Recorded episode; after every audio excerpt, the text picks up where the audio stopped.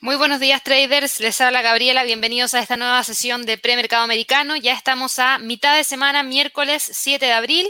Son las 8.38 en Nueva York, 8.38 en Santiago, 2.38 en Madrid, así que vamos a partir hoy día hablando de la bolsa en Europa porque la verdad es que ya tenemos gran parte de la jornada funcionando. Ya estamos prácticamente llegando al fin de la jornada. Nos quedan tan solo un par de horas antes de que efectivamente cierre la bolsa en Europa. Así que por lo mismo hoy día quiero partir con eso en las otras sesiones que hemos realizado de premercado. Lo he estado dejando un poquito más para el final y eso obviamente que no ayuda a aquellos que están haciendo trading en Europa. Así que vamos a partir rápidamente con el Eurostox que actualmente está con una caída de un 0,29%. Aquí también hay que entender un poquito lo que ha estado ocurriendo en términos de sentimiento detrás del mercado, porque si nos vamos al calendario económico, hoy día tendríamos que haber tenido movimientos hacia el alza por parte de la bolsa. ¿Por qué? Porque tuvimos datos de PMI provenientes desde Italia, Francia, España, Alemania y la zona euro, y en general fueron buenos datos. El único que tuvo un mal dato de PMI de servicios fue Italia, que cayó desde 48,8 a 48,6. Fue una caída que el mercado no esperaba porque el mercado esperaba que la cifra subiera a 49, pero se entiende por lo que ha estado ocurriendo últimamente con el tema de la pandemia. Ahora, si ustedes se fijan para Francia, el dato fue muy positivo, sobrepasó la expectativa del mercado al quedar en 48,2. En el caso de Alemania, tuvimos también un muy buen dato, ya logramos pasar hacia el nivel de expansión económica en el sector de servicios porque se publicó en 51,5. Así que buen dato. Y el PMI de servicios en la zona euro también subió drásticamente desde 45,7 hacia 49,6. Y eso obviamente que nos deja muy cerquita de la zona de expansión del nivel de los 50 que es lo que divide un sector como el de servicios o como el de manufactura en el nivel de los 50 divide porque si está por debajo de los 50 estamos hablando de una contracción económica, si hablamos de niveles sobre los 50 estamos hablando de una expansión económica. Así que en este caso estamos ahí, muy cerquita de llegar a la expansión. Tendríamos que haber tenido datos o, perdón, movimientos por parte de la bolsa en Europa hacia el alza y no fue así. Lo que tuvimos fue movimientos hacia la baja, que era lo que justamente estábamos viendo ahora, donde el Eurostox es uno de los principales instrumentos que está presionando al mercado hacia abajo, está empujándolo con bastante fuerza. Y hoy día, después de haber corregido fuertemente durante el día de ayer y terminando cerrando la jornada, por sobre los 3.960, que era nuestro nivel de soporte, pero finalmente quebrando la línea de tendencia alcista. Hoy día desde ese punto continúa con el movimiento hacia la baja y nos quiebra el soporte. Así que aquí hay que tener un poquito más de eh, alerta respecto a la continuidad de las caídas que eventualmente podría tener este instrumento. Y lo digo por qué, porque si quiebra los 3.960, entonces ahora ya empezamos a ver cómo el precio podría ir a buscar sin ningún inconveniente el punto pivote en términos semanales en 3.930 36. La verdad es que hemos tenido harto movimiento durante la sesión de trading del día de hoy. La apertura fue bastante eh, importante para la bolsa en Europa y todos los índices en Europa están con un movimiento hacia la baja y esto también tiene que ver con el sentimiento que hay dentro del mercado. ¿Por qué? Digo el movimiento que hay dentro del mercado, porque hay un sentimiento hoy día de mayor aversión al riesgo que apetito al riesgo. Lo vemos reflejado en el comportamiento que ha tenido el premercado en Estados Unidos, lo vemos reflejado en el comportamiento que tiene, por ejemplo, el mercado de las criptomonedas. Hoy día el mercado está un poquito más preocupado de lo que estaba el día de ayer. Ayer el mercado iba con mucha fuerza hacia el alza en gran parte de los casos. ¿Y por qué? Porque habíamos tenido muy buenos datos provenientes desde Estados Unidos, habíamos tenido proyecciones entregadas por parte del Fondo Monetario Internacional que también fueron bastante positivas. El Fondo Monetario Internacional, recuerden que les dije ayer que había elevado su previsión de crecimiento mundial al 6% este año desde un 5,5%, reflejando en ese sentido una perspectiva que es bastante positiva para la economía de Estados Unidos y de cumplirse este crecimiento, si es que efectivamente se da el dato que dice el Fondo Monetario Internacional, ojo con esto, porque sería el crecimiento más rápido de la economía a nivel mundial desde el año 1976. Así que eso es algo bastante importante. Ahora el tema está en que, claro, tenemos a la bolsa que no se une en este momento a esa continuidad y hay otro tema que está dando vuelta que presiona al mercado. Por un lado, la alza en los contagios a nivel mundial, lo que lamentablemente decepciona. ¿Por qué? Porque se han dado casos en los cuales hay personas que están vacunadas y vuelven a infectarse. Y al volver a infectarse, vuelven a contagiar y siguen contagiando al resto de la gente. Entonces, esto lamentablemente no ha ayudado a frenar rápidamente los contagios. Hemos visto que el número de contagios también ha estado aumentando considerablemente y eso no es positivo. El número de contagios a nivel mundial eh, llegó, por lo menos en India, por ejemplo, hace poco más de un año, la cifra era de 12,8 millones y ya logramos sobrepasar ese dato, así que no es positivo, se convirtió a raíz de lo mismo en el tercer país más afectado después de Estados Unidos y Brasil. Y en cuanto a, por ejemplo, los Juegos Olímpicos en Tokio, ya conocimos hoy día nueva información proveniente desde Osaka específicamente, porque Osaka canceló hoy día los actos de la antorcha olímpica programados en toda la prefectura, ya que el récord de infecciones llevó al gobierno a declarar una emergencia médica. Así que las autoridades sanitarias están temiendo que una variante del virus esté desencadenando una cuarta ola de infecciones a solo 107 días del comienzo de los Juegos Olímpicos de Tokio y con una campaña de vacunación que aún está en fase inicial. Así que esto no es positivo para Japón y también genera bastante incertidumbre. Lo único positivo que hemos conocido hoy día respecto al tema de la pandemia que está dando vuelta y que genera incertidumbre, es que el Reino Unido em, va a inocular a los pacientes con una nueva vacuna la tercera que tienen actualmente disponible en el país, que es la de Moderna. ¿Y por qué? Porque hay algunos pacientes que no se quieren vacunar con AstraZeneca debido a todos los temas que hemos visto en las últimas semanas. Lo interesante es que el Reino Unido ya ha vacunado a 31,6 millones de personas con una primera dosis de la vacuna de COVID y ha administrado a 5,5 millones de segundas dosis. Así que pronto ya va a haber vacunado a la mitad de su población total, lo que sería bastante interesante. El tema está en que hay otros puntos que también están generando incertidumbre. Lo del Reino Unido es un solo país, el resto del mundo sigue teniendo alzas de los contagios y eso no ayuda a que cambie un poco el sentimiento.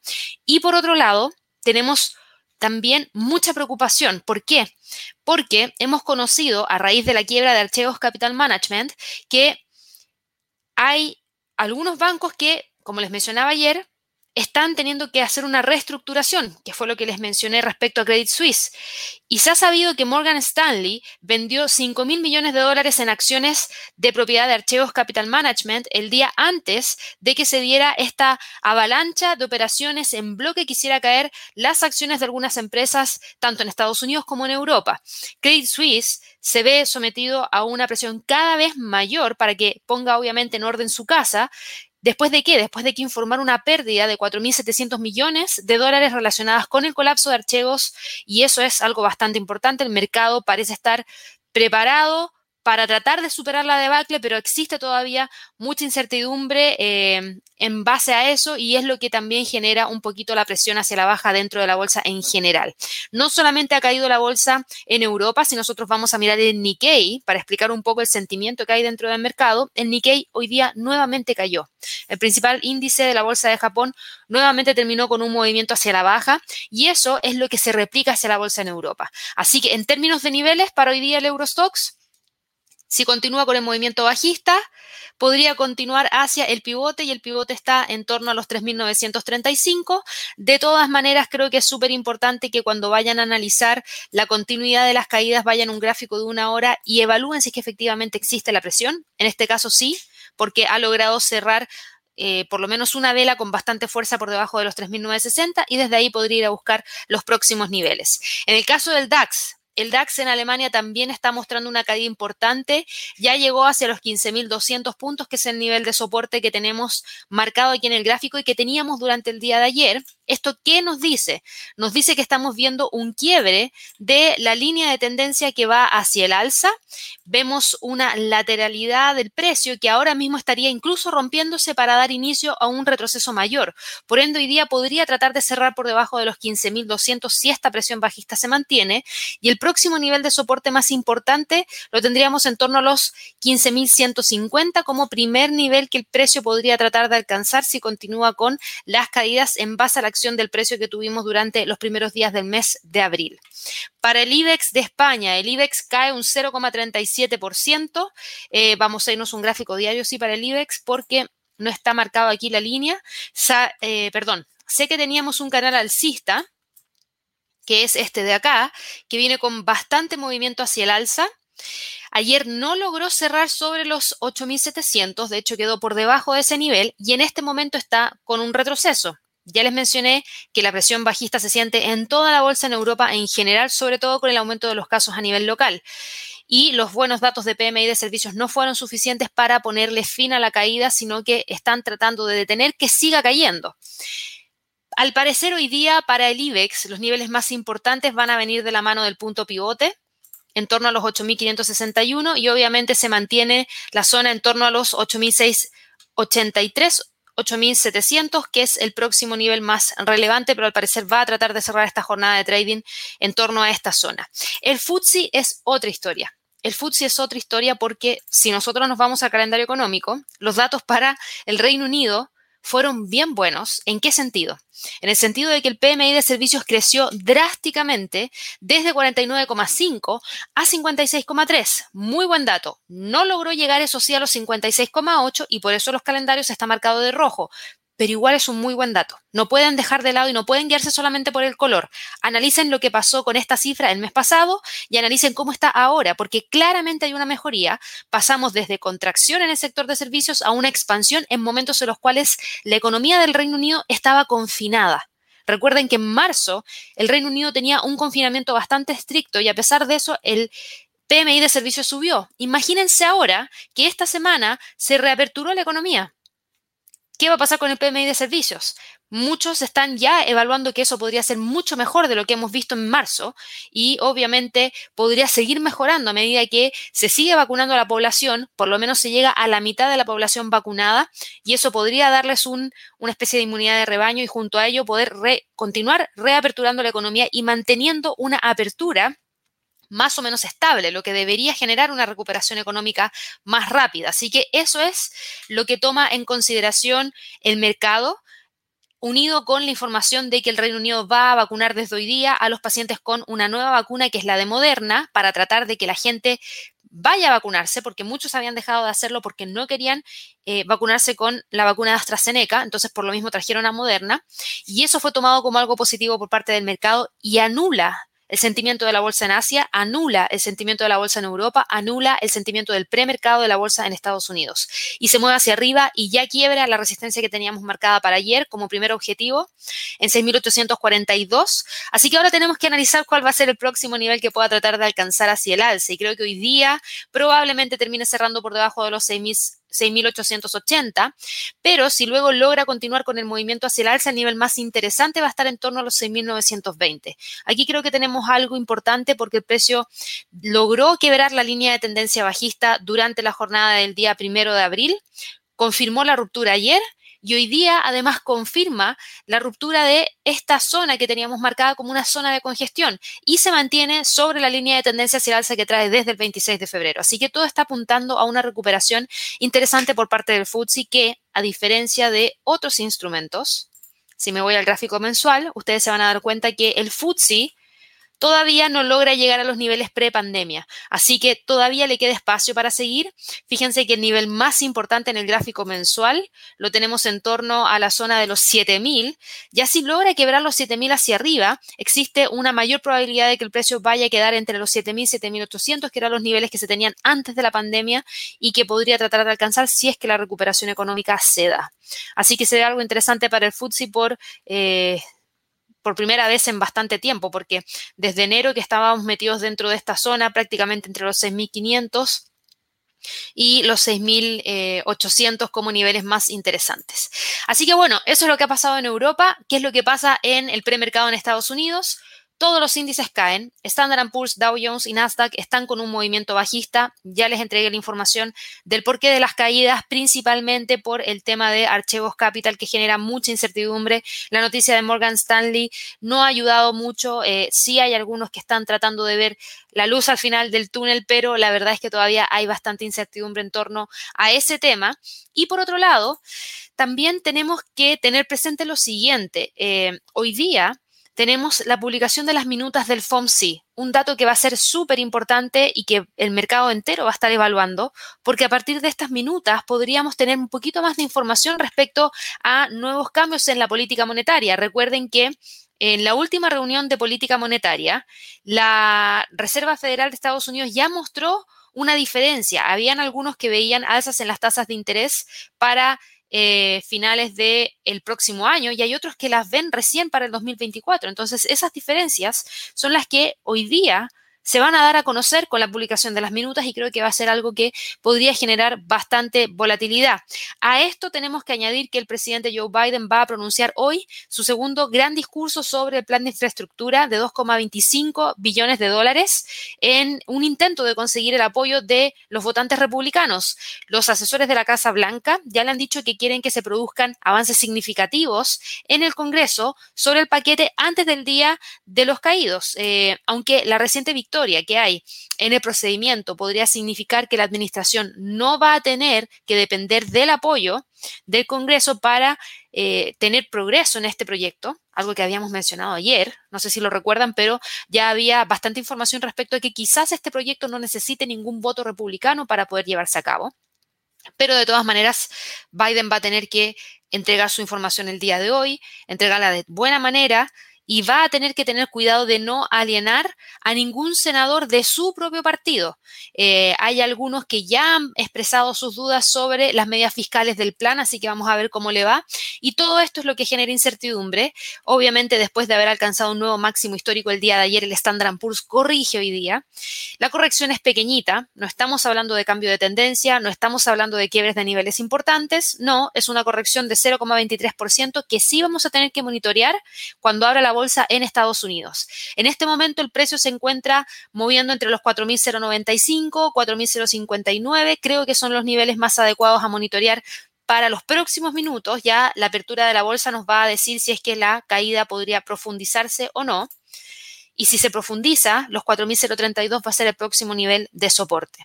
En el caso del Dow Jones, el Dow Jones tiene un comportamiento bastante similar, pero la gran diferencia existe en el hecho de que ahora mismo está quebrando los 30.400 puntos que teníamos marcado aquí como nivel de soporte.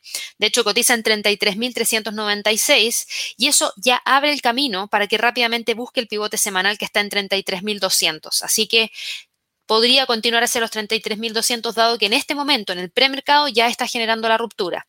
Obviamente hay que esperar la apertura, obviamente hay que esperar los datos provenientes desde Estados Unidos, como eh, los inventarios de petróleo crudo de la Agencia Internacional de Energía, que vamos a estar siguiendo a partir de las 10 y cuarto de la mañana hora de Nueva York. Así que no se olviden de suscribirse al canal y denle clic a la campanita para recibir la notificación de cuando partamos.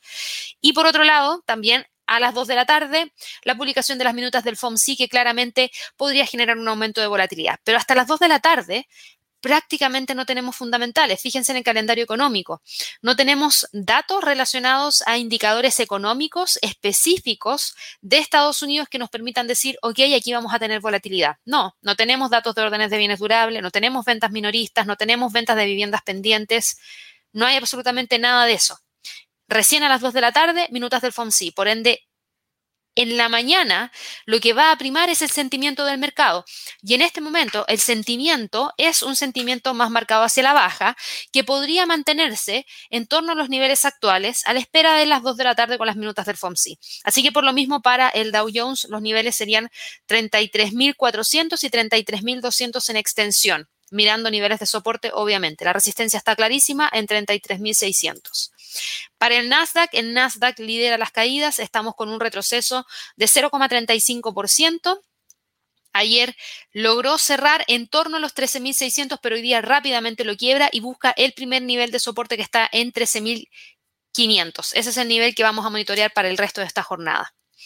Estas caídas que estamos viendo dentro del premercado en Estados Unidos le generan un movimiento hacia el alza al dólar y el US dólar hoy día toma ventaja de este sentimiento y nuevamente se mueve hacia arriba. Ayer estuvimos siguiéndolo muy de cerca porque el precio, después de haber quebrado la línea de tendencia hacia el alza que traía desde el 25 de febrero, logró mantener los 11.83, que es un 50% de un Fibonacci. Desde ahí el precio rebota hacia el alza, Ustedes ya saben, salidas de flujos de capitales desde el mercado accionario, entrando hacia el mercado de divisas como refugio. Primer eh, entrada es lo que eleva el precio del dólar y es lo que ahora hace que el US dólar gane terreno. y está cotizando en torno a los 11,860. No está retomando la senda alcista porque todavía está por debajo de la línea de tendencia hacia el alza. Tendría que quebrar los 11,880 como para poder confirmar que puede ir a buscar nuevamente los eh, 11,900 como primer nivel de resistencia. Y hoy día la verdad es que no se ve que tengamos esa volatilidad en este momento. Quizás en la tarde sí, con las minutas del FOMC, pero en este momento no. Hay que ver obviamente la apertura de la bolsa. Javier va a estar siguiendo la apertura de la bolsa en Estados Unidos a través del Live Trading Room, así que no se olviden de la sala de trading que parte en un minuto más, así que para que lo tengan presente. Pero eh, ahí podrían tener también algún movimiento importante que monitorear, porque si las caídas dentro de la bolsa en Estados Unidos se siguen dando y siguen profundizándose en los primeros minutos tras la apertura de la bolsa, entonces probablemente sigamos teniendo movimientos hacia el alza por parte del US dólar. Niveles para hoy día para el US dólar 11.831, 11.881. Ya a raíz de estas alzas, si nos vamos rápidamente al mercado Forex, el euro dólar logra continuar con el movimiento alcista. Ayer habíamos eliminado absolutamente todo de nuestro gráfico y solamente dejamos líneas de tendencia y Fibonacci. Y lo que estamos viendo hoy día es una recuperación bastante interesante. Yo sé que Emil me pregunta todos los días por el euro dólar y Emil, aquí sí creo que hay que prestar un poquito más de atención. ¿Por qué? Porque si bien en el largo plazo yo les he mencionado que los drivers son más bajistas que alcistas para el euro, me refiero a drivers económicos al comparar la economía de la zona euro con la economía de Estados Unidos. Claramente la de Estados Unidos está muy aventajada de la de la zona euro, por ende el euro debería estar más débil que el dólar, pero como el dólar está teniendo fluctuaciones interesantes, genera también fluctuaciones dentro del euro dólar. Hoy día, a pesar del alza dentro del dólar, el euro no está cayendo, sino que se está moviendo hacia arriba. Y esto también tiene que ver con salidas de flujos de capitales desde el mercado de la bolsa en Europa, entrando hacia su divisa local, que es el euro. Así de simple. Y también porque los datos de PMI de servicios fueron positivos y eso ayudaron a que el precio del euro también se fortaleciera un poquito. Ahora, lo interesante de hoy día es que no solamente confirma la ruptura de la línea de tendencia bajista que traía desde el 25 de febrero, sino que también está quebrando la media móvil de 200 hacia el alza. Ya está muy alejado del pivote semanal que está acá abajo y está buscando quebrar los 1.19. Por ende, ese va a ser el nivel más importante que tenemos dentro del gráfico para la jornada de trading del día de hoy. En términos de niveles, de todas maneras, ese va a ser el nivel más relevante. Y para saber si es que el precio efectivamente va a lograr generar el quiebre de ese nivel, tenemos que irnos un gráfico de una hora. Yo a simple vista diría que la fuerza no está tan potente como para poder generar el quiebre. ¿Por qué? Porque tengo mecha en la parte superior, en un gráfico diario. Por ende, probablemente estemos dentro de una zona en donde se vea la limitante de las alzas. Y bueno, así es. Fíjense aquí dos velas bajistas después de que el precio trató de quedar muy cerquita de los 1.19. Lo que sí tenemos que tener presente es lo siguiente, por lo menos para el día de hoy tenemos que evaluar esta línea de tendencia que va hacia el alza, que estamos marcando aquí con color verde.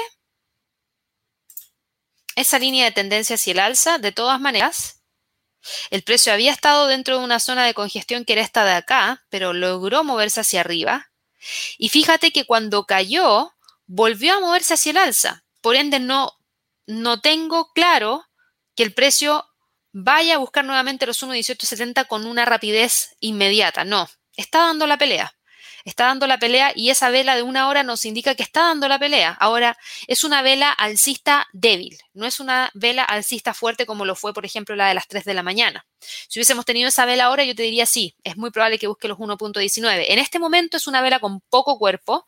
Eh, y que está tratando de ver qué es lo que ocurre con la apertura de la bolsa. De todas maneras, yo creo que esta vela del euro dólar va a estar esperando lo que ocurra con la apertura de la bolsa en Estados Unidos dentro de 28 minutos más, así que probablemente se mantenga dentro de esta zona entre los 1.19 y los 1.18 con 85 a la espera de eso. Así que vamos a tener que seguir muy de cerca este movimiento para el euro dólar durante el resto de la jornada de hoy. Para la libra dólar, la libra dólar tiene una lectura mucho más fácil. Salía de flujos de capitales desde la libra, que ayer eh, o antes de ayer habían ingresado por caídas dentro de la bolsa y que ahora se van hacia el FTSE. Ya vimos que el FTSE está subiendo fuertemente, el principal índice de la Bolsa de Londres. Por ende, la libra esterlina sale y pierde, perdón, demanda y la demanda se va hacia el FTSE. Así que eso explica en gran parte el movimiento hacia la baja, además del alza por parte del dólar. O sea, tiene dos factores que están presionando al precio hacia abajo. Y el tema hoy día con el FTSE es lo siguiente. El precio logró quebrar los 1.38 hacia abajo. Logró quebrar momentáneamente el canal alcista y reingresó al canal bajista. Entonces aquí sí que estaría muy alerta respecto a lo que vaya a desarrollar el, par libra dólar hoy día, porque la libra esterlina, a pesar de que hayamos tenido buenas noticias del de, tema de la vacunación, buenos datos provenientes desde el PMI de servicios, dado que el mercado accionario en el Reino Unido está tan potente, la libra pierde terreno. Y si a eso le unimos al dólar subiendo, con mayor razón pierde más terreno. Así que mucho ojo aquí, porque si continúa con las caídas, el próximo nivel de soporte que el precio tiene está en torno a los 1.37 y ese nivel lo podría tratar de alcanzar y si lo alcanza, fíjense que estaría manteniendo un nivel de soporte que tuvimos en el pasado, pero a diferencia del pasado, el precio quedaría por debajo del canal alcista. Y eso no es positivo porque eso podría significar que el precio podría tratar de mantenerse dentro del canal bajista buscando niveles inferiores. Así que vamos a ver cómo termina hoy día. Para aquellos que están largos, esperemos que hoy día sea tan solo un falso rompimiento de la libra frente al dólar eh, del canal y logre cerrar hoy día esta jornada de trading sobre los 1.3750, que es el nivel que ahora mismo está manteniendo. En cuanto al dólar frente al yen, el dólar frente al yen ayer quebró la línea de tendencia hacia el alza, terminó con un precio de cierre en 109,73, pero fíjense que respetó el soporte 1 semanal. Y hoy día desde el soporte 1 semanal se mueve hacia el alza y avanza un 0,15%. El tema está en que tiene una resistencia muy importante en los 110, que vamos a ajustar ahora de inmediato acá. 110, ahí sí, ese es el nivel más importante que tiene en este momento el dólar frente al yen y vamos a tener que seguir muy de cerca cualquier tipo de movimiento extra que pueda tener. Al parecer hoy día para esta jornada de trading, si la volatilidad no aumenta mucho a las 2 de la tarde con las minutas del FOMC, el dólar yen podría quedarse dentro de esta zona entre los 110 y los 109,50. De lo contrario, si es que llegásemos a tener fuerte alza por parte del dólar, probablemente busque el quiebre de los 110, pero en este momento no se ve. De todas maneras hay que tenerlo presente, no podemos quedarnos con un solo escenario, tenemos que analizar diversos escenarios en el trading porque todo podría pasar en momentos en los cuales la volatilidad aumente drásticamente. Para las criptomonedas, el Bitcoin se encuentra con caídas y todas las criptomonedas hoy día están cayendo. El sentimiento que yo les mencionaba al principio de esta transmisión, en donde les decía que había mayor aversión al riesgo que apetito al riesgo, y por eso caía la bolsa en Tokio, por eso caía la bolsa en Europa, por eso caía la bolsa en el premercado americano, bueno, también caen las criptomonedas, porque las criptomonedas son un instrumento de alto riesgo y cuando hay aversión al riesgo, son las primeras que se dejan de lado. Y el Bitcoin hoy día está cayendo un 2,51%. Eh, hace un par de minutos atrás estaba muy cercano a los 56.000, ha logrado corregir un poco pero hoy día, con el movimiento bajista que ha estado teniendo, estaría quebrando los 56.700. Incluso generó quiebre de los 56.000 en algunos momentos y llegó a un nivel mínimo hoy día en torno a los 55.623. ¿Quiere decir esto que estamos frente a un cambio de tendencia para el Bitcoin? No. Todavía no. En términos técnicos, no. ¿Por qué? Porque el precio está sobre la media móvil de 100, sobre la media móvil de 200, todavía tiene tendencia hacia el alza importante. De hecho, tenemos una línea de tendencia alcista que creo que se mantiene. Déjenme ver, en base a los mínimos de enero, mínimos de marzo. Claro, se mantiene hoy día esa línea de tendencia que está marcada hacia el alza ahí. Esto de acá está obsoleto, así que lo vamos a eliminar.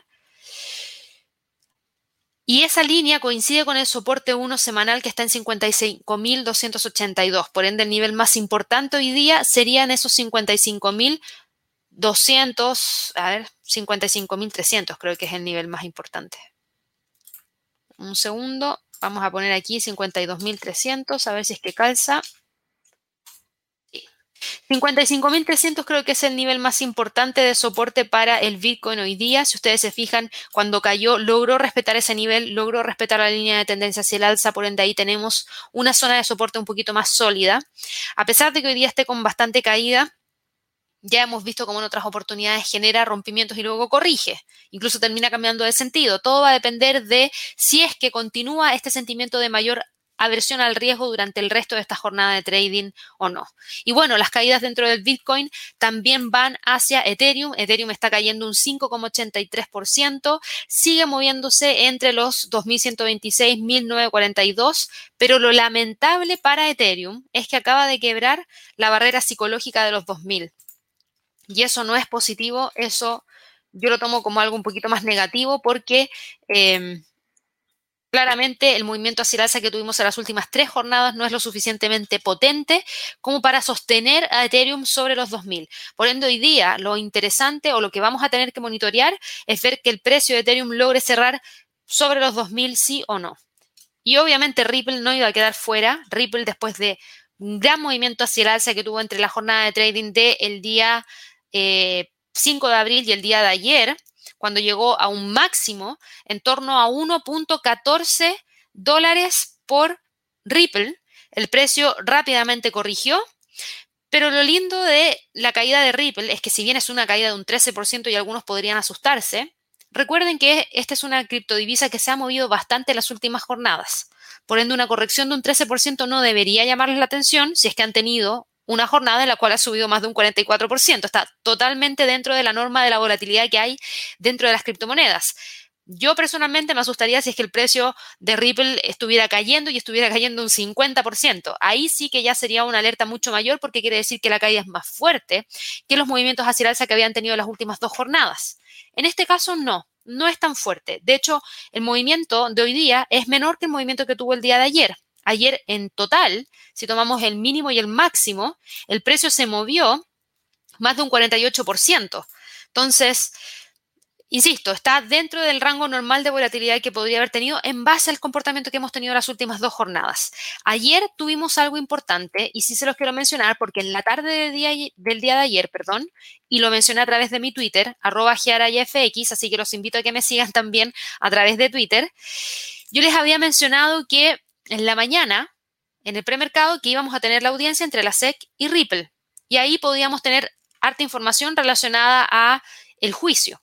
Y la verdad es que ayer en la tarde terminó la audiencia y la audiencia terminó con la siguiente información. El juez, que era en este caso Netborn, concedió la moción de Ripple y le dijo a la SEC que tiene que buscar los documentos relativos a Bitcoin y Ethereum en donde dice que esos activos que esas criptodivisas no son valores, literalmente, y las comunicaciones a terceros. ¿Por qué? Porque Ripple se defendió diciendo, ok, si yo soy un valor, ¿por qué no lo es Bitcoin y por qué no lo es Ethereum? Demuéstrame por qué ellos no lo son y yo sí.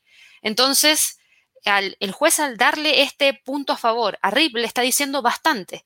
Además, para mí abrió la SEC una caja de Pandora que no sabemos cómo va a terminar, porque ahora se metieron con Bitcoin, se metieron con Ethereum, vamos a ver qué saca como información. Yo creo que al final vamos a ver qué es lo que ocurre, pero muchos están también evaluando la posibilidad de que se llegue a un acuerdo entre la SEC y, la, y Ripple y esto se cierre y quede todo funcionando de una manera normal, por decirlo así. Así que bueno, eso fue lo que los traders también asimilaron ayer y por lo mismo continuaron con el movimiento hacia el alza, porque antes de la audiencia el precio estaba cotizando en torno a 0,97, 0,95 y después de la audiencia el precio rápidamente subió y subió muy cercano a los 1.15. Hoy día el precio está con esta vela que, insisto, no preocupa tanto porque es una vela que está es más pequeña que la vela anterior en cuanto a máximos y mínimos, en cuanto a movimientos y en cuanto a cuerpo.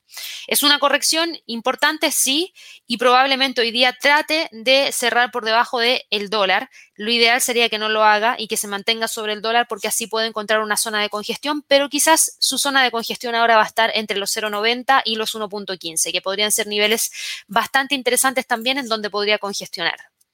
Por último, pasando al mercado de las materias primas, el petróleo hoy día está con movimiento hacia el alza. El día de ayer tuvimos la publicación de los inventarios del API y los datos fueron positivos, sorprendieron al mercado, cayeron en 2.618.000 más de lo que el mercado esperaba. El mercado esperaba que cayeran en 1.325.000 y eso tiende a ser algo positivo para el mercado del petróleo. Así que ayuda a que el precio se mantenga ahí. Pero no podemos dejar de lado que por ejemplo, en Latinoamérica, los viajes hacia el extranjero se están limitando. En Europa, los viajes hacia, el extranjero también se están limitando. Y eso hace que haya menor demanda de petróleo. Por ende, el precio igual está presionado hacia la baja, a pesar de que las reservas semanales de crudo del API hayan caído. Hoy día a las 10.30 tenemos la publicación de los inventarios de la Agencia Internacional de Energía. Podríamos tener volatilidad en esa hora, hora de Nueva York.